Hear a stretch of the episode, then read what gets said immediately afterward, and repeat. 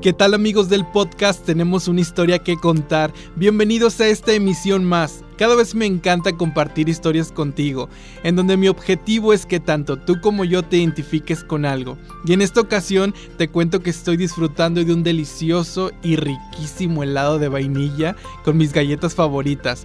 Siendo sincero, a esto le llamo felicidad. Pero por ahí va la cosa. En el episodio anterior platicaba de la relación que tenemos con el amor propio y la autoestima. En resumen, cuando tú estás bien contigo, la única consecuencia es que la gente va a notar que estás siendo feliz.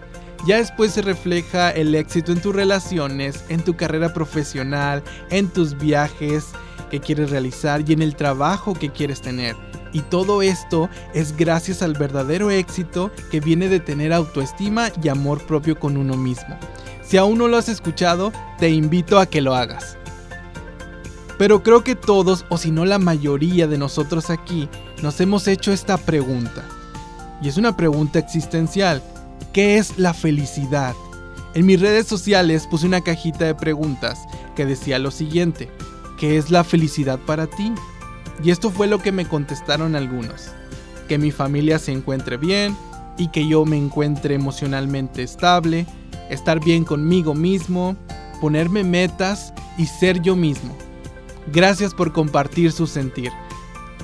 Aunque la felicidad se piense que es un estado permanente, en realidad no tiene nada que ver con eso.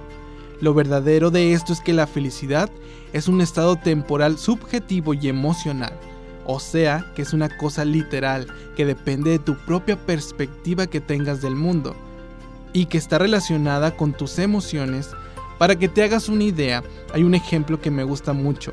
Imaginemos que hay dos personas que acaban de ganarse un auto nuevo. Sí, un auto nuevecito. Una de ellas está súper feliz y la otra parece bastante disgustada.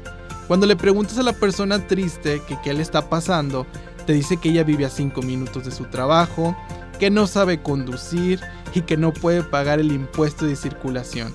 Y aparte, que el auto no le sirve absolutamente para nada. Y cuando le preguntas a la persona que está siendo feliz, te dice casi lo mismo, pero con la diferencia que está contenta porque se le ocurrió vender el auto para comprar algo que sí necesita.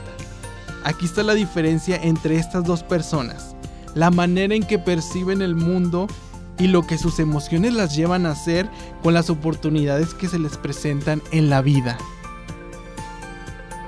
En realidad amigos, nadie nos puede enseñar a ser felices, ni siquiera hay una guía para hacerlo, pero lo que sí se ha demostrado es la capacidad para solucionar problemas eficaces. La inteligencia emocional y el optimismo van de la mano, se relacionan directamente con nuestro bienestar. De nuevo te invito a que analices tu forma en que enfrentas tu día a día. No busques la felicidad, sino que trata de analizarte para que consigas ese estado de bienestar y los problemas no te hundan, sino que te ayuden a crecer y sientas que estés cumpliendo con tus metas y tus proyectos. Te prometo que los momentos felices llegarán por sí solos. Para finalizar este podcast, recuerden elegir siempre ser felices. Nos escuchamos en el siguiente episodio.